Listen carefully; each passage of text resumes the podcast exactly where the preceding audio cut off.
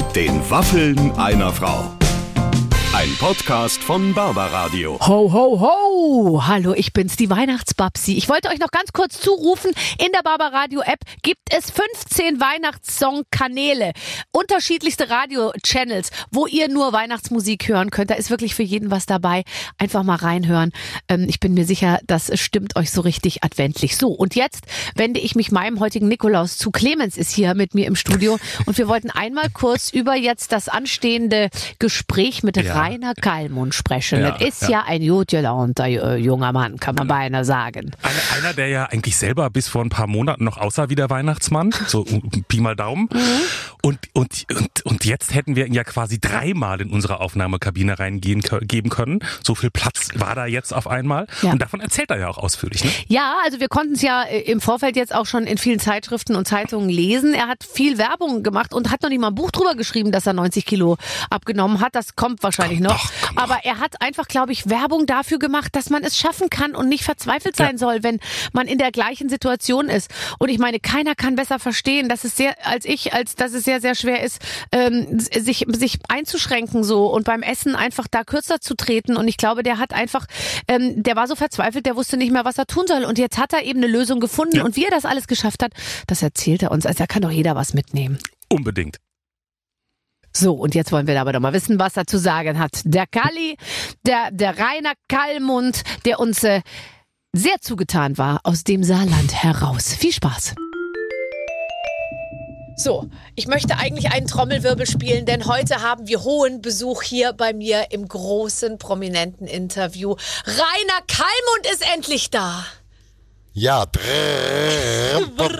hast du einen Trommelwirbel gehört? Ja, ich habe ihn gehört. Ihn selber. Ich finde, ohne Trommelwirbel mache ich gar nichts mehr, ehrlich gesagt. Und ich bin hoch erfreut, dass du dich schon ein bisschen auf Weihnachten eingestellt hast. Du hast ja ein super Weihnachtsjackett an.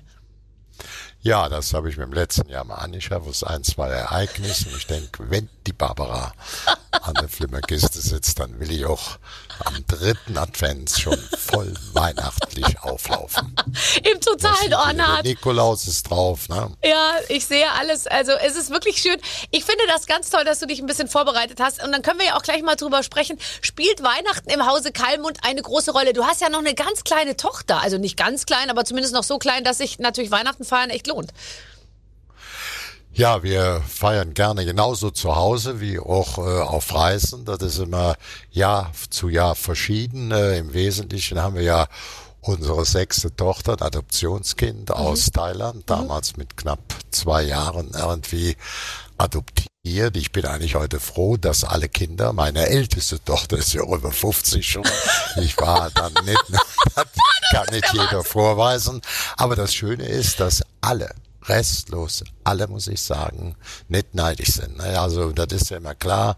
Früher als jetzt Jüngerer warst du noch mehr im Job und hast auch hier und da schon mal die Kinder leider, leider Gottes Vernachlässigt. obwohl das nicht gar nicht mein Stil ist. Also meine Frau und meine Kinder stehen ganz, ganz weit oben. Ich glaube, das weiß sie auch bei mir und ich bin heute heilfroh, dass alle anderen fünf sagen, gut, der Alte hat's bei uns nicht immer so richtig hingekriegt, der hat's aber immer gut gemeint und kein einziger ist jetzt eifersüchtig, dass meine thailändische Adoptionstochter von Silvia und mir, also die kleine Nisha, auch in, ja, schon so richtig meine kleine Prinzessin, die doch verwöhnt wird. Meine Frau achtet ein bisschen, ich kriege auch schon mal was hinter die Löffel, obwohl sie sie auch ganz gern verwöhnt. Aber das Schöne ist, dass die anderen Kinder sie auch gerne mögen und keiner äh, rumzickt. Aber das ist doch, ich meine, für so ein Mädel, ich meine, ich liebe ja Großfamilie. Für mich ist das Allerschönste zu wissen, alle kommen, alle haben sich gern. Ich könnte ganz schlecht mit Konflikten in der Familie leben. Und die Vorstellung, dass im Prinzip so ein kleines Mädchen dann das Beste aus allen Welten kriegt und wirklich ist doch wurscht, ob dann die Schwester irgendwie schon den ersten Bandscheibenvorfall hat, weil die irgendwie schon über 50 ist, sondern äh, dass Ja, die eben äh, im Prinzip in so einem Umfeld aufwachsen, wo auch jeder vorbeikommt und die Familie einfach groß ist. Das ist doch was super Tolles. Ja, ich hatte ein ganz gutes Erlebnis. Vor ein paar Wochen hatte ich eine Einladung zu einer wirklich großen festlichen äh, Gala, also mit großen, bekannten, Prominenten. Ja. Wo man wurde hingeflogen nach Mallorca zurück und ja, meine kleine Tochter hatte einen wichtigen Auftrag. Sie war Brautjungfer. Und Brautjungfer wurde von einer Tochter, wo die Mutter bei ihr die Kinderförderung, so auch die, die berufliche vom, von der, vom Land, vom Saarland, von der Stadt oder der Region wahrnehmen mussten. Das wirklich mit großartigem Können, mit Kompetenz, aber auch mit Leidenschaft, mit Herzblut gemacht hat. Und das runterging bis zu ihrer Tochter. Und jetzt hat die Tochter geheiratet. Da habe ich gesagt, nee, da fahre ich nicht zu dem großen Promi-Fest. Ich gehe da zu dieser Trauung. Was ja dann eigentlich nur 15, 20, 30 Minuten dauert. So ein bisschen draußen noch, so den schönen Herbst da erwischt. Und dann ist sie mit allen Brautjungfern da aufgelaufen und äh, sie ist jetzt plötzlich auch groß. Sie geht mir fast, ich bin ja nicht der Größte, aber sie geht mir schon. Nee, so groß schon.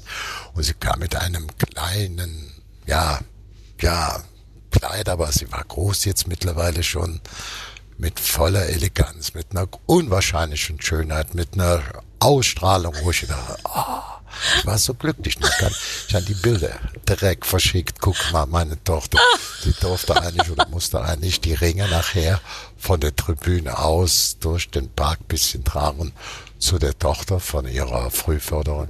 Und äh, sie war so stolz, die Tochter war stolz. Und wisst ihr, wer am stolzen war? Der Ale Kalli. Ich war Ja. so stolz. Das war tausend Prozent richtig, dass ich da dieses große Promi-Treffen abgesagt habe. Ja, aber ehrlich. Die 10, und ich kann dir 20 eins sagen, ich habe es eh nicht moderiert, da, hättest, da hast du nichts verpasst. Also weil ich, das würde ich mich dann- erinnern, wenn ich auf Mallorca eine Show moderiert hätte vor ein paar Wochen. Habe ich aber nicht, deswegen, äh, deswegen hast du nichts verpasst. Naja, ich war so stolz drauf, das kannst du dir gar nicht vorstellen. Doch, das kann ich mir ne? gut vorstellen. Mensch, Kali, das hast du mal richtig gemacht. Ich Ja. habe die Bilder verschickt und sie sieht schon wie eine richtig junge Frau aus. Ist Ja. jetzt elf Jahre alt geworden, ist äh, auch sehr schön nach oben geschossen und äh, liebenswert. Also mit das Verhältnis zu ihrer Frau ist ja, sagen wir mal, das Problem ist, sie wollte immer noch mal einen Hund haben, so einen Therapiehund. Ich habe gesagt, nee, das will ich eigentlich nicht. Ich bin ja jetzt Platz zwei, wenn der Hund da bin Ja. ich Platz drei, dann könnten auch der Oma, bin ich auf Platz vier. Ich will also zumindest ein Siegerpodest. Aber ich war wirklich stolz. Ich habe das Bild eigentlich jedem gezeigt, wo sie mit den Brautjungfern zusammenstand, wo sie die Ringe nach vorne gebracht hat, war so plötzlich für alle erkennbar irgendwie, nicht über Nacht, aber die haben gedacht, wie über Nacht, was ist er jetzt groß, schon erwachsen, bildhübsch, wie so eine Grazie, wo ist er dann nach vorne marschiert und ja, das hat einen alten Papa Kalli richtig stolz gemacht. Um dich zu zitieren, der alte Papakali, äh, der hat sowieso, glaube ich, äh, ziemlich viel richtig gemacht in seinem Leben, weil ich habe so ein bisschen das Gefühl, du schaffst es, das Beste aus allen Welten dir zu holen. Du hast angefangen, ich meine, er war ja nicht absehbar, als du selber Fußball gespielt hast, dass du irgendwann mal im Prinzip für alles zuständig sein wirst, wo irgendwie ein großer und äh, gewichtiger Prominenter äh, gebraucht wird. Ich meine, du bist inzwischen ja auch dem Fußball natürlich treu geblieben, aber auch entrückt und hast es eigentlich benutzt auch als Sprungbrett, um ganz viele andere Sachen zu machen. Äh, zwickst du dich manchmal und denkst dir, Wahnsinn, wie viele tolle Möglichkeiten ich in meinem Leben gekriegt habe?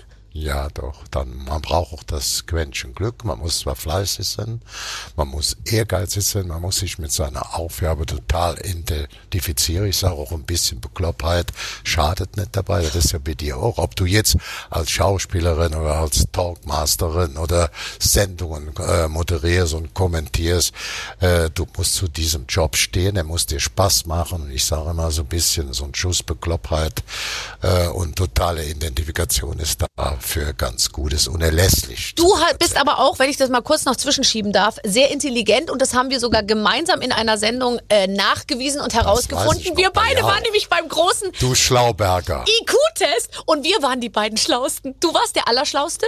Du hattest irgendwie 100, ähm, Nein, ich war an 125. zweiter Stelle, du an dritter Stelle. Nein, wir waren die Schlausten. Ich schwöre dir, du hast Ja, gewonnen. dann, dann Nein, ich schwöre dir, du ich hast alles zurück. Wenn du du, hast gewonnen, und weil ich du habe warst- nämlich noch gedacht, ich wäre noch was schlauer geworden, wäre der Test eine Woche später gewesen. Ja.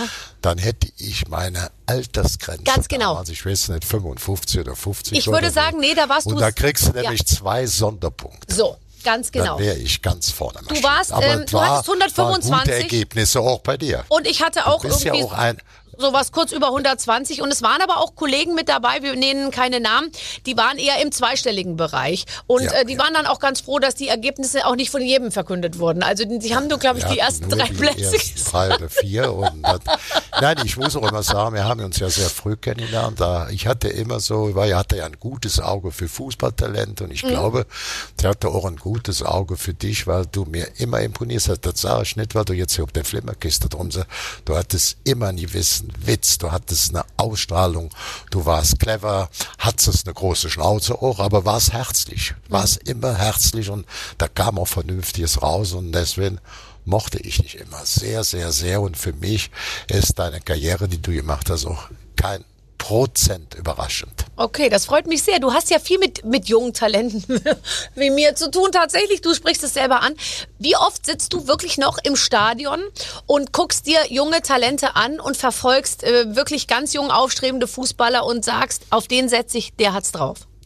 Ja, ich gucke mir nach wie vor noch hier und da das Jugendspiel an, auch so ein Kinderturnier. Man, dann erwischt man sich ja dabei, dass man guckt, was hat der für Talent, was muss der machen. Mhm. Manchmal quatsche ich die auch mal an oder die Eltern oder den Trainern.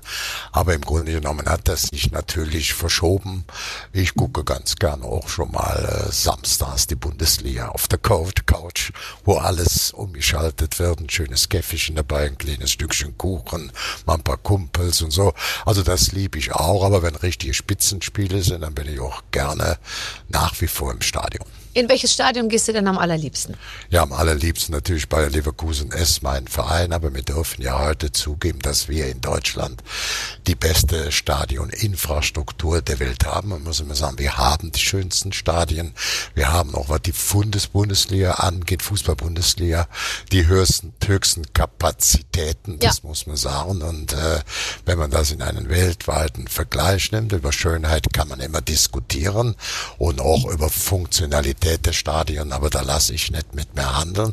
Aber eins ist klar, wir haben die schönsten Stadien und wenn man mal das vor Covid, vor Corona, vor der Pandemie sieht, haben wir auch mit über 40.000 Zuschauern im Schnitt den absoluten Weltrekord. Da kommt kein Land aus Amerika dran, kein aus Asien, kein aus Afrika, also von den anderen.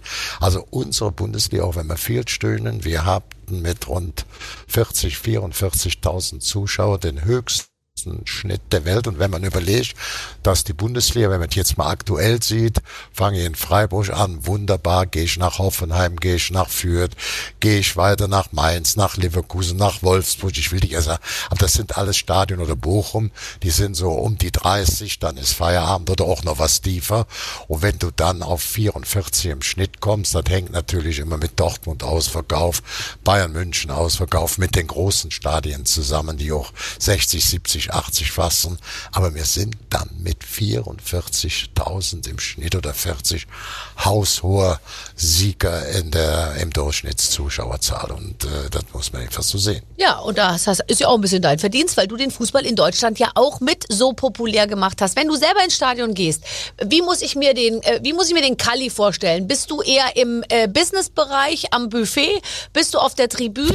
Sitzt du unterm Volk, sage ich jetzt mal, und, und, und grölst mit? Äh, bist du ein bisschen separat? Wie, wie muss ich mir so einen Stadionbesuch bei dir vorstellen? Also es ist natürlich so, ich bin jetzt nicht mehr direkt im Fanbereich, das hat man früher auch mal gemacht. Das und, geht ja äh, gar nicht. Da ein bisschen mitzubrüllen, zu sagen, hey, ich, also ich war immer für die Fans da, ich habe mit denen noch gestritten, kontrovers diskutiert. Worüber hast du denn mit denen gestritten? Ja, über, über verschiedene Themen. Also äh, wenn die, wenn die, ich sag mal beispielsweise ein Thema, wenn ich jetzt einfach auch mit den Hard, mit den Hardliner, also auch Ultras, ich weiß also, dass 50 Prozent oder 60, 70 Prozent der Ultras absolut gute Fans sind. Und da muss man natürlich den 30 Prozent negativen Fans sagen, pass auf, Junge, gleich gibt's bisschen Dr. Dralle auf der Haare. Ne? Man muss ja einfach sehen, da gab's ja früher immer, ich sag's nur mal ein Beispiel, das, das konnte ich denen dann noch argumentativ entkräften, weil ja viele von den Fans auch Rechtsanwalt sind, Zahnarzt sind, ja. große Jobs haben, also ja. nicht ob den Kopf gefallen sind. Und da kann ich dir nochmal sagen, ihr wollt ja immer haben, dass alle Spiele zeitgleich anfangen. So 15 Uhr, 15.30 Uhr, da haben die große Protestaktion gemacht. Aber heute, wenn die Bundesliga einen Spielplan macht, musste den auch Dezis. Das heißt, die zentrale Informationsstelle für Sporteinsätze bei der Polizei vorliegen. Weil die natürlich auch durch die Ausschreitungen auch Polizeieinsätze planen und organisieren müssen. Und da können nicht alle Spiele, wie gefordert, sonntags um 15 Uhr stattfinden. Da sage ich den Fans, wisst ihr, wer der Hauptschuldige ist, dass das nicht möglich Ihr. ist. Ihr. Weil ihr zu viel Rabatts macht. Und deswegen jeder nicht um 15 Uhr. Und wenn ihr jetzt sagt 15 Uhr, wir haben 1990, als wir Weltmeister wurden, oder 74, mit neuen Stadioninfrastruktur, hatten wir rund 20.000 Zuschauer im Bundesligaschnitt. Heute über 40, also mal vor der Pandemie, das wird jetzt so wieder kommen.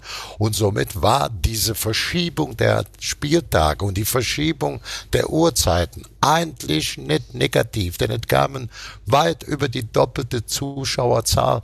Und ich hatte damals mal ein schlechtes Gefühl, als mir sagt, die zweite Liga soll schon um halb zwei spielen. Das war früher ja aus meiner Jugendzeit immer die zweite Mannschaft. Und die hatten damals acht, neun, knapp 10. Heute marschieren die dann, wenn alles normal wieder läuft, ob 20.000. Also all diese Probleme, die dann so reingespielt worden sind, auch von Ultras, von ähm, den ganzen Fangemeinschaften, haben letztendlich nicht gestimmt. Die Ergebnisse waren anders und ich kann noch sagen, ihr habt selber veranlasst, weil die Polizei den Spielplan abstimmen muss und abhaken muss, weil sie ja ihre Einheiten dann auch um Sicherheit, denn der Verein ist immer nur im Stadion für die Sicherheit und Ordnung zuständig und da kommt nur dann die Polizei und wenn er erforderlich ist, wie bei Hausfriedensbruch.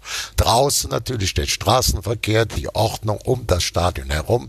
Das ist natürlich kein Vereinsgelände, da ist dann eben der Staat, die Regierung, also die Polizei für zuständig. Ich kann mir vorstellen, dass du immer gut warst in so einer Vermittlerrolle. Ich glaube, du bist ja das Sprachrohr sowohl für die eine Seite, das Management und die Spieler, aber auch immer für die Fans irgendwie gewesen. Du bist bestimmt ein guter Vermittler. Ja, ich, ich glaube, die Fans wissen, dass ich auch Fan bin und die wissen auch, dass ich die sehr schätze und dass wir die im Stadion brauchen. Die wissen auch, dass ich weiß, dass gerade bei Hooligans oder auch bei Ultras, die sehr oft kritisiert werden, da wie gesagt auch 50 Prozent, 60, 70 Prozent sehr, sehr gute Fans sind, die auch viel tun für ähm, Fans, denen es nicht so gut geht, die also den Verein hochhalten, die Fans unterstützen, die auf jede Mark oder auf jeden Groschen achten.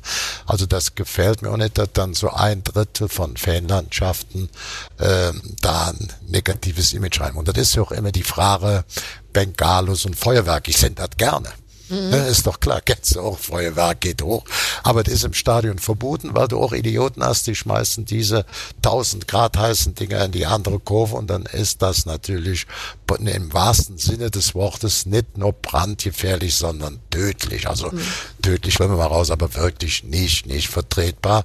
Und deswegen muss man dann auch solche Entscheidungen treffen. Ne? Vielleicht gibt's mal andere Lösungen, dass man sagt, organisiertes Feuerwerk so auf dem Platz von Fachleuten mit Feuerwerk. Da hat man auch die Bilder, ja, da hat man aber, auch die ja, Emotionen. natürlich, aber die Aber die wollen ja kann man keine Bilder und Emotionen, die wollen einem natürlich auch mal ein bisschen Publikum, Rabatz machen. Da hast schon recht. Also. Ja, ne, die kann man nicht aus den Zuschauerrängen, wo man Mann Kopf an Kopf steht, das ist halt einfach zu gefährlich. Mhm. Jetzt sind ja die Fußballer ähm, immer sehr unter Beobachtung. Und ich finde es manchmal ein bisschen schade, ich, ich, und ich bin mir sicher, du siehst es genauso, dass den Fußballern auch ganz viel Emotionen abtrainiert wurde, weil man natürlich auch möglichst wenig Angriffsfläche bieten will. Ich finde ja manchmal, ich, ich gucke mir gerne mal nochmal so einen Basler an oder, oder einen Olli Kahn oder so von früher, die halt auch mal richtig dagegen gehalten haben. Inzwischen sind natürlich die Fußballer schon, wir machen hinten die Räume dicht und wir konnten vorne, kamen wir nicht so zum Zuge und vielen Dank fürs Gespräch und sind ja alle sehr höflich, sehr gut jetzt durch die Medienschulung auch gegangen. Manchmal wünsche ich mir mal wieder einen, der so richtig rübelhaft ins Mikro rülpst. Da werden viele so wünschen. Aber das ist natürlich auch klar, da gibt's immer zwei Seiten. Die Medien oder auch überhaupt der Konkurrenzkampf, der bewegten Bilder, der ersten Nachricht, diese guten Inter Interviews, die hat natürlich auch zugenommen. Das äh, du kann, kann keiner besser beurteilen wie du, wenn du jetzt morgen äh, beim ähm, ja, wenn im Sender anfängst, sie sagen, Mensch, Barbara, geh doch jetzt mal auf den Fußballplatz und hol ein paar Stimmen rein, da kenne ich dich auch, da bist du ehrgeizig, da willst du auch ein paar schöne Knackmänner, also ein paar schöne Nachrichten, mhm. jetzt Emotionales raushauen und dann müssen die Vereine oder auch die Verantwortlichen auch die Spieler ein bisschen für sich selber schützen. Jetzt, äh, das ist auch sicherlich Medienschulung. Das hat man bewusst auch von den Vereinen gemacht. Und ich bin ja auch bei dir, da zum Basler mit meinem Hut Pepin holt und, oder so mit allem drumherum steht. Siehst du, ich habe gerade den Ball weggeschossen. Nein, äh, das, das war doch gut. Oder wenn Ja. der Garn mal praktisch einen Hals reingebissen hat oder so. Das, Ja. das war Ja, das war schon toll. Ja, ja, Da klar. Jetzt sind die natürlich alle, die sind sehr nett, das sind alles sehr gut erzogene junge Männer und so und, und ist aber natürlich dadurch auch so ein bisschen kantenlose, aber ich verstehe das natürlich auch. Und dann kommt ein Kimmich und sagt, ich habe mich nicht geimpft. Was sagen wir ich sag dazu? Da eben, ja, ich sage da eben auch das Thema zu, dass das natürlich äh, wie in der gesamten Gesellschaft jedem seine persönliche Sache ist. Ich würde alles dran setzen, um ihm davon zu überzeugen. Und da gibt's auch, weil Kimmich ein intelligenter Mann ist Eben. und ein intelligenter Junge ist, ein Leader auch, nicht nur ein gutes Fußballtalent. Er ist auch ein Leader auf dem Spielfeld, außerhalb des Spiels. Man kennt die Aktionen, die er überhaupt auch mit anderen Spielern auch für Behinderte, für benachteiligte Menschen durchzieht. Also das ist ein Junge aus dem Leben, so wie er lebt und so wie er auch spielt als Dreh- und Angelpunkt. Und äh, gut, wenn ich noch mal ein volles Gewicht hätte, würde ich mich so lange aufsetzen, bis meine Argumente äh, Bis die Spritze im also Arm ich ist. bin einfach, ich bin natürlich der Meinung, wenn der Zuschauer, oder im, sagen wir mal, ich habe jetzt, ich war zweimal im Kölner Stadion oder im Leverkusener Stadion, wenn es dann heißt, G2 ist erforderlich für alle, für alle Besucher, das heißt, getestet oder Genesen? äh, nicht Geimpft, geimpft und gete- oder ge- genesen, geimpft also und genesen. 3G, 2G. Und da gibt's Stadien, äh, wo auch Stimmung ist, wie jetzt beim FC beispielsweise. Und die führen das exakt äh, penibel genau durch. Also selbst wenn mich jeder Kali kennt, ich muss meinen Impfausweis, ich muss mein Computer also mein Handy vorzeigen, das wird scharf nachgeguckt und bei welchen, die sie jetzt nicht absolut kennen, wird auch die Identifikation überprüft, auch in den FIP-Bereichen. Und ich halte das für richtig und wie gesagt, ich würde alles versuchen, so einen Jungen wie den Kimmich davon zu überzeugen. Weil ich einfach sage, dann kann natürlich jeder eine andere Auffassung haben über Impfen, über Auswirkungen und Nachwirkungen. Aber ich sag mal, als Alter sage ich, bin jetzt 72 und kann sagen, Mensch, wie ging's mir im Opa mit 70? Ja, klar. Wie ging's mir dem Vater im Alter? Ja, der war zwar früh verstorben, kann ich, oder meine Mutter. Was mich sehr, sehr berührt hat, weil meine Mutter mein Ein und Alles war, als die plötzlich verstorben ist. Und wenn man weiß, wie sich die Medizin entwickelt hat, da müssen wir auch mal eine Verbeugung für die Forscher, für die Wissenschaftler, für die Mediziner sind und nicht nur die Deutschen, die dann die Chefbedenkenträger sind. Ohne diese Entwicklung der Medizin, mit allen, die daran beteiligt werden, würde das uns in dem Alter vielleicht nicht so gut gehen. Das Nee. muss man auch Ja, deutlich so sehen. du kannst es ja wirklich aus eigener habe ich Erfahrung auch sagen. Vertrauen, Ja.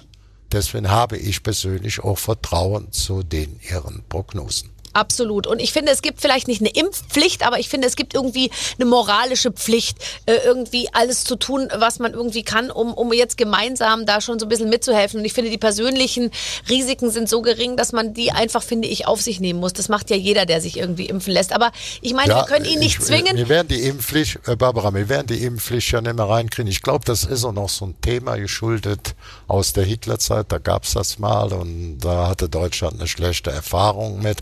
Aber ich habe das ja auch in vielen äh, Podiumsdiskussionen oder äh, Diskussionsrunden erlebt. Es müsste sicherlich Berufsbereiche geben. Ich mache jetzt nur mal einen, um nicht eine unnötige Diskussion. Wenn äh, in einem Krankenhaus oder in einer, in einer Klinik muss für mich nicht nur der Behandelte, der Kranke, auch das gesamte Personal sagen. Wenn ich da arbeite, Ja. Muss, unterliege ich der Impfpflicht. Damit sind wir dann weg mal von einer Impfpflicht für alle Bürger, wo es weil ja gerade Deutschland so ein bisschen vorsichtig ist, vorsichtig ist auch Ja. aus der Vergangenheit ähm, äh, begründet. Aber wenn eine gewisse, ich will da nur mal einen Teil, also gewisse Berufsbereiche, das, wenn man die jetzt alle aufzählt, ist die Sendung vorbei. Aber da würde ich sagen, nehmen wir mal an, wo ich meine letzte Operation habe ich in einer Uniklinik gemacht in, in Bonn, die dann das hervorragend gemacht. Da würde ich sagen, alle, die da arbeiten, von der Schwester, vom Arzt, von die müssen geimpft sein. Und ich als der äh, Patient musste ja auch geimpft werden. Ich bin erst in die OP gegangen. Das war jetzt keine Not-OP, das war einer, die Menge noch, das, das wollte ich erst gar nicht so, die, Rest, die restlichen Speckfalten wegoperiert. Oh, das haben. wolltest du schon, komm. Nicht unbedingt. Wo ist das nochmal? Guck mal, die Bäckchen habe ich nicht gemacht. Ich, die Armchen und nicht. Das ist ja das Thema der Frauen. Siehst du hier, die Ja. Wabbelärmchen. Ich weiß. Äh, die haben mir gesagt, die Frauen wollen immer als erster, Die Arme? dass wieder weiß äh, Sicherheit mehr, am wo Arbeitsplatz ich meine ist. Prioritäten nee, setzen ich war würde. Aber sag nochmal, wo ist die Klinik? Das ist die Klinik in Bonn, Super, Universitätsklinik. okay. Gut, gut. Aber was ich damit sagen will, ähm, es ging mir einfach so, war ein bisschen medizinisch, die für da, wenn du praktisch 80, 90 Kilo abgenommen hast, da ist natürlich die Bauchfalte ein bisschen größer wie normal. Die ist dann zwar die Operation wesentlich un, äh, unbedeutend oder ungefährlich, aber das ist natürlich mit Entzündungen, Wunden und so weiter ganz klar. Und da musst du auch, selbst wenn du die Operation gemacht hattest, musstest du zweimal geimpft sein. Ja. Das heißt, äh, nach den ersten vier Wochen, da wo ich auch denke, ich muss das noch bis in den Mai reinschaffen. Ich habe auch normalen Antrag äh, gestellt. Ich wollte bewusst nichts mit, mit Vitamin B, weil ich sage, das halte ich nicht für in Ordnung. Gegenüber älteren Menschen, ich habe einen Antrag gestellt, dass ich meine Lungenembolie hatte, in, in beiden Lungen mit einem Infarkt und auch in Asien mal auf der Intensivstation war, das alles gut überstanden habe und war dann mit äh, 71 dran. Und ich war froh, dass ich dran war. Ich war froh, dass ich die beiden Impfungen habe machen können, weil die letzte Operation erst nach der zweiten Impfung möglich ist. Aber wenn das, wenn ich da liege und muss die zweite Impfung haben, dann erwarte ich, dass mein Arzt, dass die OP-Schwestern, dass die Krankenschwestern auf den Stationen auch geimpft sind. Also wenn du sagst, ich will mich da nicht impfen lassen, glaube ich, kann man auch sagen, okay, grundsätzlich kann man das nicht ins Gesetz einbauen, aber bei gewissen Berufen muss das einfach als Ich sehe Pflichtprogramm es ganz werden. genauso. Also, jetzt muss ich jetzt, ich darf ich mal eine ganz blöde Frage stellen. Wenn die die Bauchfalte, du hast es ja selbst angesprochen, also da, wenn die denn die überflüssige Haut, sagen wir jetzt mal, und du hast ja wirklich, du hast einen ganzen großen ausgewachsen, du hast einen, du hast praktisch einen Mario Gomez abgenommen. Kann man jetzt mal sagen, um in Fußballersprache zu bleiben. Ja, der ja, hing ja, vorher um deinen Bauch rum, den Mario Gomez, und den hast du abgenommen. Das ist ja, das ist der Wahnsinn. Da bleibt natürlich viel Haut übrig. Ähm, ähm, wenn die das wegmachen, kann man sich das hinterher angucken? Ich frage es jetzt einfach mal. Nein, man ist natürlich die Operation, beide Operationen. Ich habe erst die äh, bei dem Professor Onkel Ober Jeffel in, äh, in der Sana-Klinik in ähm, Offenbach gemacht und dann war ich noch drei, vier Tage draußen. Der Magen ist verkleinert worden. Das ist so eine, die stellen dann bei der Op- fest, machen wir eine einfache Magenverkleinerung. Das ist Schnipp, Schnapp. 70 Prozent oder 80 Prozent vom Magen sind weg. Der ist kleiner. Du bist Wie früher klein satt. ist dein Magen jetzt? So? So wie so eine Faust? ja, ich, ich weiß nicht, ja, ja, so, das ist so, ich denke, dass das ein bisschen größer ist, dann, was Okay. ich esse. Ich esse nach wie vor gerne. Ich muss mich auch nicht kasteien, muss ich sagen. Ich habe mich dran gewöhnt und bin aber nach wie vor ein lecker Mäulchen durch und durch auf sauer, herzlich, süß, alles wie es kommt. Aber eben äh, alles in einer reduzierteren Form. Und was auch gut ist bei meiner OP, das wurde aber beim OP-Vorgang wurde das besprechen wird, besprochen, wird der OP, wird der Magen bei der OP nur verkleinert oder gibt's dann so einen Magenbypass, also dann wird so ein den Darm, ich weiß nicht, zwölf Fingerdarm, der wird dann noch oben angesetzt am Magen und dann geht die Verdauung so ein bisschen an den fiesen oder an den äh, problematischen Insulinstellen vorbei, jetzt schneller in die Verdauung. Also selbst ich habe jetzt kein Diabetes 1 oder sowas hat, der könnte dann nach so einer OP mit einem Magenbypass, aber direkt nach der OP auf jegliche Spritzen, also für. Diabeteskranken verzichten. Ja, Das ist ja, so. Ja, kann man das nicht eigentlich machen? Frage ich mich auch von der Speiseröhre direkt Da in den gibt's auch- Darm da gibt's auch eine und einfach hinten sofort wieder raus, ohne dass es so richtig ansetzen kann. Ich meine, Ja, es muss doch Möglichkeiten geben. Die OP kostet normal 10.000. Wenn Ja. du aber einen Body Index von 35 hast, den hatte ich locker überschritten. Bei mir ging der nicht doppelt, aber fast aufs Doppelte ein. Dann kannst du das auch äh, bei der Krankenkasse beantragen. Dann Ja. kriegst du das bezahlt. Die prüfen dann auch nach, wie dick der oben im Köpfchen hat das mal anders versucht. Ich hatte ja wie jede Menge Versuche, wo ich auch 30 Kilo abgenommen habe. Dann wieder nicht 30, 40 zugenommen hat. Der Jojo wurde bei mir immer der Sieger und es gibt dann noch welche, wo man sagt, als Body äh, Mass Index 30 hoch. Wenn einer also Diabetes hat oder äh, Kreislaufprobleme, kann der dann auch schon bei einem Body Index von Maß von 30 auch äh, die OP von der Krankenkasse bezahlt werden. Das ist ja eine sehr, sehr gute Information. Da bin ich mir sicher, gibt's viele Hörer, die jetzt zu Hause schon äh, den Body Mass Index äh, Rechner sich rausgesucht haben und die sagen so, jetzt ich gucke mal, vielleicht falle ich auch in die Kategorie, Ja, die, ehrlich die, gesagt. die, die Magenverkleidung war für mich auch null Problem. Ich war noch drei, vier Tage. Das ist ja eine Invasine, werden dann fünf Löcher gestochen. Also die sind da technisch gut gerüstet. Da war ich noch fünf Tage zu Hause, hatte überhaupt keine Probleme. Natürlich musste dann Nahrungsergänzung. Genau, erstmal ein bisschen Schonkost und so. Calcium, Ach, ihr habt doch einen Mixer zu Hause, einen Pürierstab. also, also das ist dann alles kein Problem und dann könnte eben nachher die kleine Operation. Ich habe erst gedacht, Mensch, willst du die überhaupt machen? Also da hat er nichts mit. Ich weiß, dass ich dann immer schöner werde, nämlich sicher so nichts gemacht worden.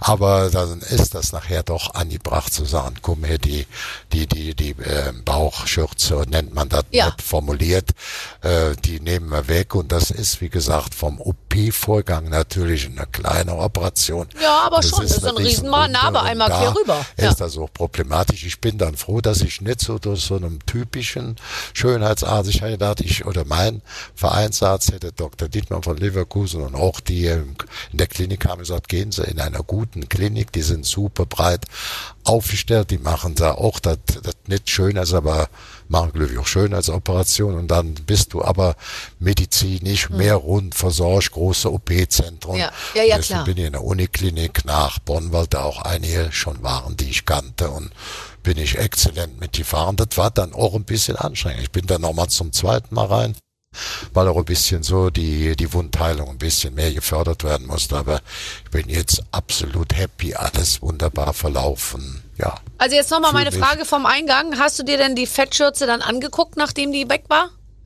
Ne, ich wollte, ich hab meinen Bauch angeguckt.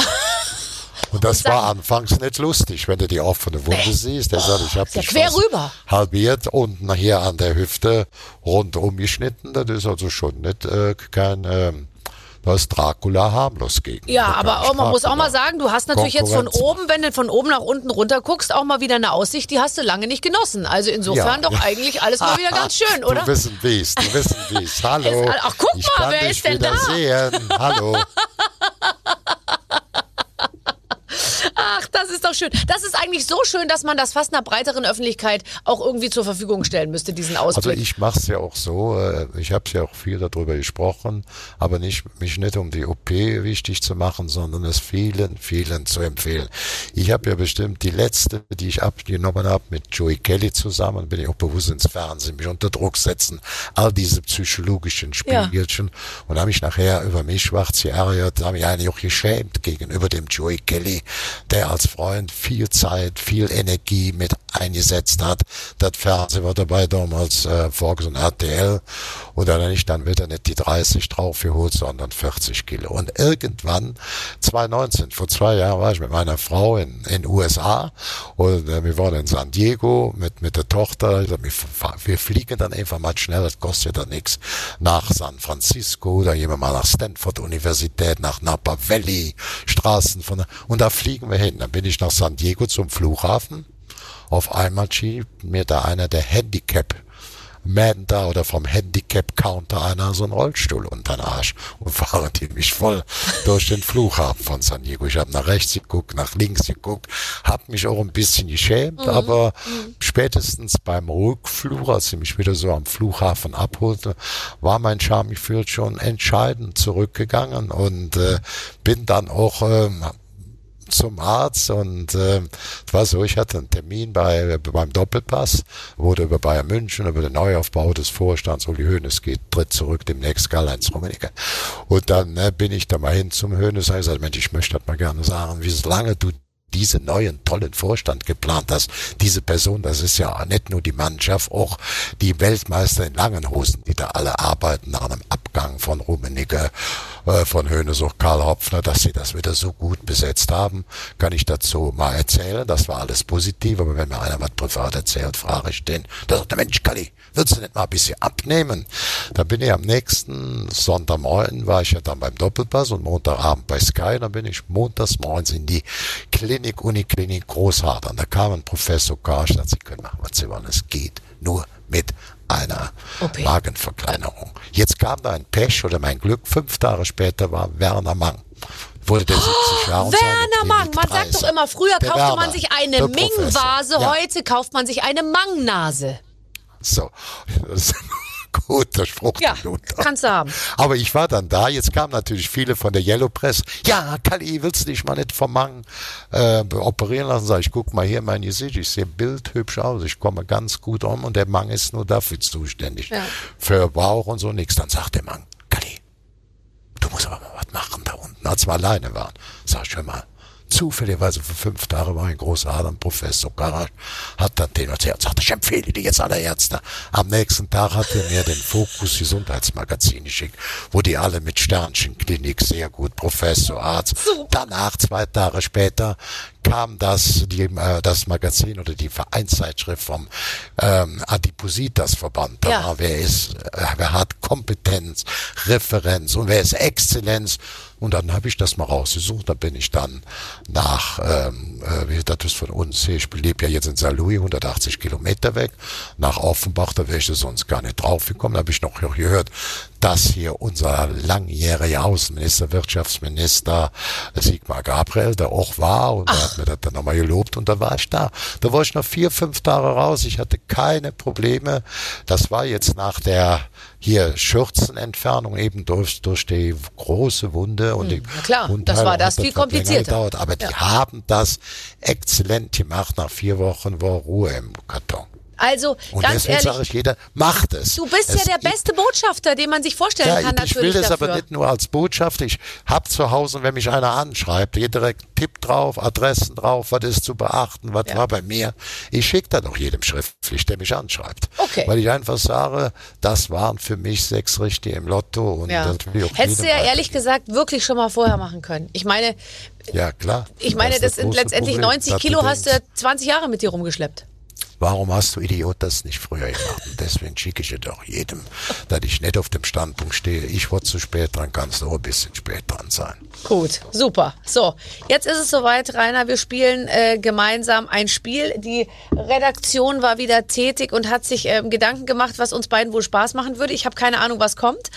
Hallo, lieber Rainer, liebe Barbara. Heute sitzen sich zwei der schönsten Mundarten überhaupt gegenüber. Rheinisch und Bayerisch. Für die nächsten drei Minuten wollen wir euch deshalb nur in eurem Heimatdialekt sprechen hören. Wer zuerst in Hochdeutsch wechselt, verliert. Wir wünschen euch viel Spaß. Führt euch die Redaktion. Ja, das ist ja ganz gut. Ich rede gut, jeft jas, jeft jas, jung. aber bei mir ist tatsächlich so, dass wenn ich höre, dass du Rheinisch sprichst, dann verfalle ich direkt auch ins Rheinische, weil, weil ich so, ich, ich will es sofort adaptieren und annehmen und, und übernehmen. Also wenn mich einer gefragt hat, was, was, ich kenne ja jetzt seine Vorliebe für die bayerischen, ne, ich glaube auch für die bayerischen Leckerchen, du bist ja auch, äh, aber ich hätte immer so gesagt, bayerisch, berlinerisch, so preußisch, also du, jetzt nicht negativ preußisch, also so klar, deutlich, witzig, humorvoll und trotzdem herzlich. Also das, das ist eine, ich hätte dich so ein bisschen mehr auf bayerisch Richtung Hannover, gutes Deutsch, Berlin Ach so, ja, da schau her. Rennung. Na, bei mir ist tatsächlich so, ich, Ich habe bin dich noch geboren am nie so auch privat Na. richtig bayerisch Na. quatschen gehört. Na, das mache ich ja nicht. Äh, Nur wenn ich zum Beispiel einen Siegelhansi treffe oder halt andere Bayern oder Österreicher, dann bin ich gleich im Dialekt. Aber im Prinzip ist es ja, Ja, schon so. doch direkt fließend. Ja, Höre ich zum ersten Mal. Aber ich- äh, Selbst wenn wir so schon mal im, in so einem Räumchen vorher saß, saßen, bevor der Sendung losgeht. So mal das ganz zu zweit, gell, praktisch ein bisschen privat äh, gesprochen haben, dann äh, habe ich das Jetzt immer schon- gut verborgen. Jetzt wir schön privat. So, sind die drei Minuten schon um. Mir macht so viel Spaß. Ich liebe, ich liebe deinen Dialekt. Und wenn du jetzt auch noch in Saarlouis lebst. Ich hatte mal einen Freund aus Saarlouis. In Liesdorf Oh. hat der gewohnt. Ja. ich wohne da auch. Nee, ich wäre verrückt. Dann kann ich, äh, sage ich dir nachher, wenn die Show vorbei ist, wie die hieß. meine, du hast Ja. nicht schon meine Adresse rausgesucht und Nee. gedacht, was so ist. Nein, das ist aber lustig. Ich habe da gewohnt und die Eltern waren wunderbar und ganz konservativ. Und als ich sie, ihn das erste Mal, als ich die mitkam und seine Eltern besuchte, da war ich aber schon fast 30 und da sagte die Mutter immer, ach Gott, wo schläft denn das Mädchen? Das, das ist ein anständig Mädchen und so. Und dann hat er immer gesagt, Mutter, das Mädchen schläft bei mir. Und die Mutter hat immer gesagt, nee, das Mädchen schläft beim Susanne Sonne im Zimmer und so. Und dann musste ich bei der Schwester, die war aber auch schon War der 35. Dachdecker, war der Dachdecker. Äh, War das der war nicht Dachdecker? Dachdecker, nein. Dachdecker ist tatsächlich was, was mir in meiner Reihe an, sage ich jetzt mal, Berufen noch fehlt. Äh, um die Ja, Dachdecker da konnte ich mich ich ja- sexuell untenrum noch nicht so viel gewusst. kümmern, wie ich, wie ich gerne gewollt hätte. Aber das habe ich alles noch vor mir. Ich bin ja noch jung. Tatsächlich. ähm, ähm, sag mal, hast du, ähm, hast du, auch, bist du einfach manchmal für Fußballer auch ein väterlicher Freund und gibst manchmal gute Tipps? Ja klar bin ich eine väterliche Freund, das ist doch ganz logisch. Also wenn man vor allen Dingen jetzt wie ich mir alter Hand, dann ist das doch entscheidend, so ein bisschen am Gefühl zu spielen, ans Herz zu gehen, in das Innere vom Menschen vorzudringen und zu sagen, da ist Dinge richtig weg, Mädchen. Ich spreche jetzt Mädchen, weil ich zu dir spreche. Sei vernünftig, bist so wie du bist, vorstell dich nicht, wenn du bayerisch sprechen willst, dann sprichst du bayerisch und ansonsten sollen sie dir am Arsch lecken. Super. Ah, sehr gut. Ich hoffe, dass uns unsere Menschen in Ost- und Norddeutschland jetzt noch folgen können. Ähm, bist du ein harmoniebewusster Mensch? Ich glaube, wir haben ja vorhin über deine Vermittlerqualitäten gesprochen, aber ich glaube, du bist tatsächlich wahrscheinlich jemand, der, der harmoniebewusst äh, ist, oder? Ich glaube, du kannst nicht gut mit Menschen in Unfrieden leben. Ja, ich will ja schunkele und funkele und Spaß mit der Löckern und Freude mit der Löckern und Harmonie, da hast du recht. Da hast du hundertprozentig recht, Liebchen. Aber ich tu mir auch gern senken. Streiten. Senken heißt das in Kölsch. Weil ich da sage, da kommt, da geht ein bisschen der Blutdruck hoch, da ist ein bisschen Dampfung am Kessel und da kann man auch Probleme besser besprechen, weil ich sage, es kann nicht nur sein, dass ich die richtige Meinung habe. Ich will auch dem anderen seine Meinung hören.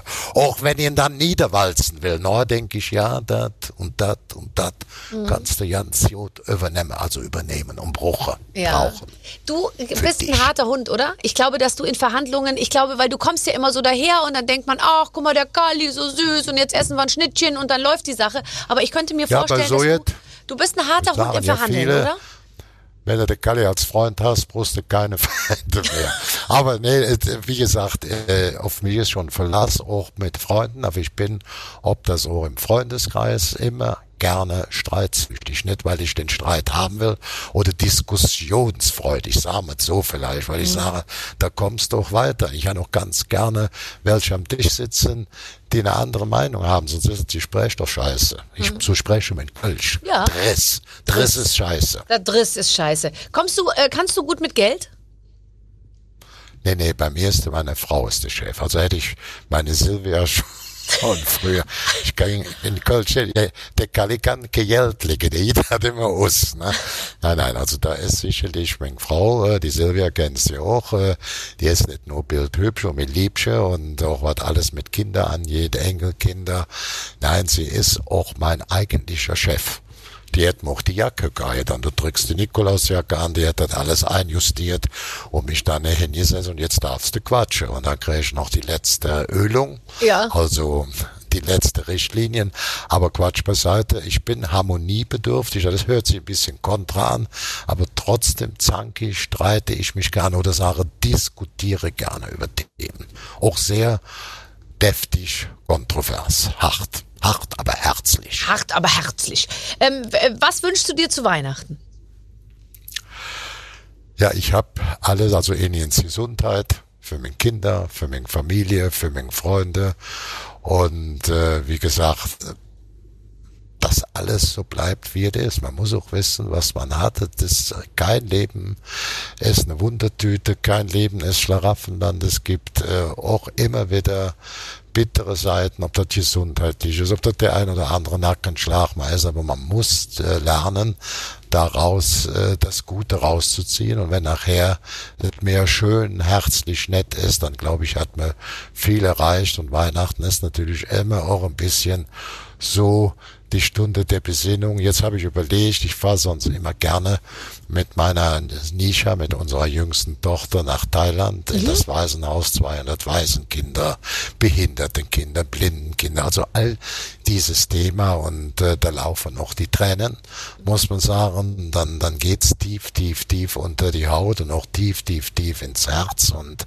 ich finde das auch da ganz gut, dass ich dem Kind mit dem natürlich von Jahr zu Jahr, wo sie älter wird, kann man noch ein bisschen da mehr rauslassen und auch sehr äh, offen das äh, kommunizieren. Sie macht das auch sehr, sehr gerne. Ja. Sie sieht noch ihre Bettchen. Das sieht so aus wie ein Knast an den anderen, so die Gitterbetten. Ja. Aber wer, muss da wieder sagen, wer hatte in Thailand solchen äh, Luxus, das in den Gitterbetten nicht. Wenn du jetzt hier als Deutsche da drauf guckst, oh, wie war das? Also die Schwestern herzlich, die Schwestern gut und es war kleines Essen, aber die Kinder wurden satt, die Kinder wurden gepflegt und auch selbst die Chefin hatte sehr, sehr, sehr viel Herz für die Kinder und es war für mich immer ein großer Moment, wenn der Nikolaus dann da oder das Christkind um Elefant eingeritten ist. Jetzt haben wir eine Situation, jetzt in diesem Jahr, die ähm, Winterferien oder die Weihnachtsferien sind kurz, äh, gut zehn Tage. Und dann ähm, nach Thailand zu fliehen, große Wett Witterungsumschwung, äh, Zeitumschwung, zweimal Jetlag, das ist dann für so ein Kind natürlich nicht machbar. Müssen wir dann mal in diesem Jahr verschieben. Ich bin jetzt, geh, wir gehen schön weg, machen eine kleine Kreuzfahrt, wo es Ach, was guck mal, warm ist. das heißt, der Kali sitzt gar nicht zu Hause in, äh, in Saloy unterm Nein, Baum, sondern du bist nicht Zu unterwegs. Hause, aber meine Alarmanlagen sind gut eingestellt. Ah. Meine Nachbarn wissen Bescheid. Auch der Dachdecker. Oh, oh, oh, der ist Alarmspezialist. Nee, nee, also wir gehen da mal ein bisschen so eine Woche äh, eine Kreuzfahrt machen und äh, dann ist eben, äh, was darum äh, Programm steht, ich fahre dann trotzdem, wenn meine Frau mit der Tochter nach Hause fährt, noch mal eine Woche runter, ist ein guter Freund von mir, der ein Hotel da lebt, da fest, und da gehe ich und äh, zelebriere dort auch Weihnachten oder Jahreswechsel etwas im Waisenhaus. Das ist für mich eine wichtige Aufgabe. Ich mache das ohnehin auch privat. Ich bin Schirmherr von mutigen Kindern. Das ist hier in Deutschland, wenn du jetzt an Köln denkst, das ist hier auch in, in Saarlouis, aber im Saarland, aber wenn du an Köln denkst, ist das der Kölnberg, ist das Chorweiler, wo die Kinder nicht satt zu essen kriegen. Da geht es um vernünftiges Essen, vernünftige Pflege, Bildung. Ich bin da nur einer von den vielen, ich habe jetzt einer von der Komediensituation, der das hervorragend macht. Ich bin jetzt nur noch Ehrenschirmherr. Und Ah, sehr jetzt gut. mein Nachfolger ist Pfizer, Kawusi Pfizer. Ach, der ist toll, Der ja, ja. manchmal so ein bisschen rustikal wirkt, Ja. aber noch ein größeres Herz hat wie sein Body. Das muss man so sehen und bin froh. Dann mache ich Schirmherr für tapfere Kinder. Das ist mehr im Ausland, also oder zählt durch Thailand zu, dass man sagt, man darf nicht nur vor die Tür gucken und nicht nur in Deutschland gucken, man muss auch an diese Kinder oder an ältere Menschen denken. Und das habe ich mir fest ähm, in meinem Buch, in meinem Pass geschrieben, das ist auch bei mir verankert, das lebt in mir. Und jetzt haben wir das ja auch, RTL spenden ZDF, Weihnachtsfeiern, mutige Kinder, Na. Weihnachtsfeiern, tapfere Also, Kinder. da muss ich mir jetzt ja um dich keine Sorgen machen. Du bist unterwegs. Tapfere Kinder, mutige Nee, nee, Kinder, Weihnachtsfeiern. Podcast machst du auch noch? Podcast mache ich, dazu mache ich einen schönen, der ist auch gut besetzt, genau. Matze Knob, entschuldige bitte, deine, der lustigste. Unsere, unsere drei sind, da ist immer Tobi Holtkamp, der war der Erfinder, weil der war im Springer Verlag, hat da dieses Transfermarkt.de, das ist also für jeden Bundesliga-Manager, für jeden Trainer Pflichtlektüre, da steht alles drin von jedem Spieler. Transfersummen, Entwicklung, wo kommt der her, wie oft hat der gespielt, wie viele Tore, wie viele Pässe. Der ist als Fachmann dabei aus dem Springer Verlag und dann haben wir Matze Knob, Ja. der ist ja genial. Der Geht der in unterschiedliche. Rollen? Wird der auch im Der Podcast spielt unterschiedliche Rollen unterschiedliche spielen? Rollen. Toll. Ich hab den mal versöhnt mit Franz Beckenbauer. Der sagt, der Franz, ja, Colli, der macht doch mir immer noch. So, da war der Franz noch. Das war 2010, so kam die Versöhnung. Ja. Da sag ich, Franz, wenn du jetzt, und da war der noch ähm, in einem FIFA-Exekutivkomitee, wenn du den wegschickst, und der verkleidet sich dann noch so, auch in die ozeanischen Staaten, und der tritt da als Franz auf, keine Sau mag, dass du nicht bist. Der sieht so aus, der spricht genauso von der Gestik, und Matze Knob ist da von der Sprache und so einmalig. Da haben die sich seitdem wieder versöhnt. Also das heißt, echte Champions XXL. Fantastisch. Das also das heißt, ein Podcast. bisschen geht's schon noch um Fußball, weil ich habe ja das Gefühl, wenn du Es jetzt geht erzählst um von deinen Fußball, es ganzen geht auch um fachliches Fußball, aber auch wir gucken ein bisschen deutlicher hinter die Kulissen, also hinter die Trainerkulisse, hinter die Managementkulisse, aber auch was mit den Spielern passiert und das wird fachlich top aufgearbeitet. Ich war nun jahrelang Manager, Tob- Tobias Holcomb war in der Chefredaktion im Sport aktiv tätig und Matze Knobe ist ein Fußballbekloppt, der spielt doch ganz gut Fußball. Ja. Gut Fußball ist begeistert, macht auch viel für Kinder in Not, genau wie der Tobi auch so, dass wir da eine gute Dreierbande sind, ein gutes Trio. Also, ich wollte jetzt mal sagen, die nächsten Wochen sind gut ausgebucht. Schreibst du noch mal ein Buch? Ich meine, durch deine ganze Transformation, die du jetzt hingelegt hast in den letzten zwei Jahren, ist ja noch mal, also 160 Seiten kriegst du noch mal voll. Ja, ich habe Anfragen gehabt. Ich habe noch, ich wollte das erste Buch nicht schreiben. Ich habe das erste Jahr eigentlich. Ich, meine Mutter hat sich immer gewünscht, dass ich das Grab meines Vaters, der war ja dann blöderweise bei der Freiwilligenlegion, ist da gefallen, dass ich das finden würde und besuchen sollte. Das ist mir dann natürlich anfangs nicht gesche- geschehen. Ihr kennt ja den Indochina-Krieg, dann nachher war es Nordkorea, Südkorea, Vietnamkrieg, all diese Themen. Und erst als da ein bisschen Ruhe ein traf, habe ich mit Hilfe vom französischen Verteidigungsministerium, von der Fremdenlegion, auch von dem deutschen Botschafter in ähm, Hanoi, die haben mir dann entscheidend dabei geholfen, das Grab zu finden. Als ich das gefunden habe, nach über 40, 50 Jahre fast, war mir war klar, dass das ein trauriger Moment wurde. Es war eine, wurde zu einer Explosion. Und ähm, ich hätte, konnte das natürlich nicht früher äh, finden, weil es nicht möglich war, darum zu reisen. Ich habe das dann geschrieben, meine ganzen Gefühle, mein ganzes Leben bis 50, 55 Jahre und habe das in zweifacher Ausfertigung für meine Frau, für meine Kinder, für meine Enkelkinder. Und meine Frau hat das dann ihrer Freundin geschickt. Das ist die Isabel Thielen, das war die Tochter von Herrn Thielen, der damals der große RTL-Konzernchef war. Er hat das gelesen oder die Und hat Tochter, gesagt, das da machen wir groß, logisch. das machen wir mal Und groß. Hat das erste Buch ähm, äh, Fußball beklopp, was auch direkt auf die Bestsellerliste kam, hat dann ein Verlag vom, äh, von Bertelsmann geschrieben und kurz danach habe ich dann noch ein Buch geschrieben, das ging auch auf die äh, direkt auf die ähm, Bestseller. Bestsellerliste. Eine Kalorie kommt selten allein.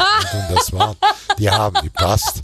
Ich könnte, ich habe immer noch im Kopf noch mal so ein drittes zu schreiben, aber es fällt mir im Moment jetzt schwer, mir den Ruck zu geben und äh, vielleicht mache ich es noch, aber Ja. ich habe jetzt schon mal zehn Jahre lang nee gesagt, aber ich schließe es nicht ganz aus. Aber wir rangieren da doch im gleichen Genre, sag ich mal, und in der gleichen Themenwelt, weil auch mir werden immer Bücher oder Buchprojekte vorgeschlagen, wo es darum geht, rund und gesund oder äh, ähm, äh, gut drauf, äh, trotz äh, Größe ähm, äh, 40 oder 38. Und äh, ich bin auch, äh, konnte mir auch noch nicht den Ruck geben, zu diesem Thema was zu schreiben. Aber bei Rund und Gesund warst du vielleicht früher eher zu Hause. Ich muss sagen, auch wenn ich dich jetzt sehe, da hast du genau wie ich sicherlich auf einer anderen Weise, auf natürliche Weise, so paar Nummern das Ganze kleiner Nee, gemacht. das sieht nur so aus, ehrlich gesagt, weil ich kann dir sagen, Ja, also ja, ich, wiege, ich wiege leider mehr als vor zehn Jahren, aber ich glaube, es sieht jetzt anders aus, ähm, weil ich jetzt Sport ich dir mache. jetzt ganz meine Frau, die guckt jetzt schon aus der Ecke, weil ich sage, ich wollte was Fieses sagen. Was wolltest du Aber sagen? ich finde es lustig, das Kölscher. Vorher habe ich gesagt, wir so kleine Mobbelchen, aber das passt jetzt wirklich nicht zu dir.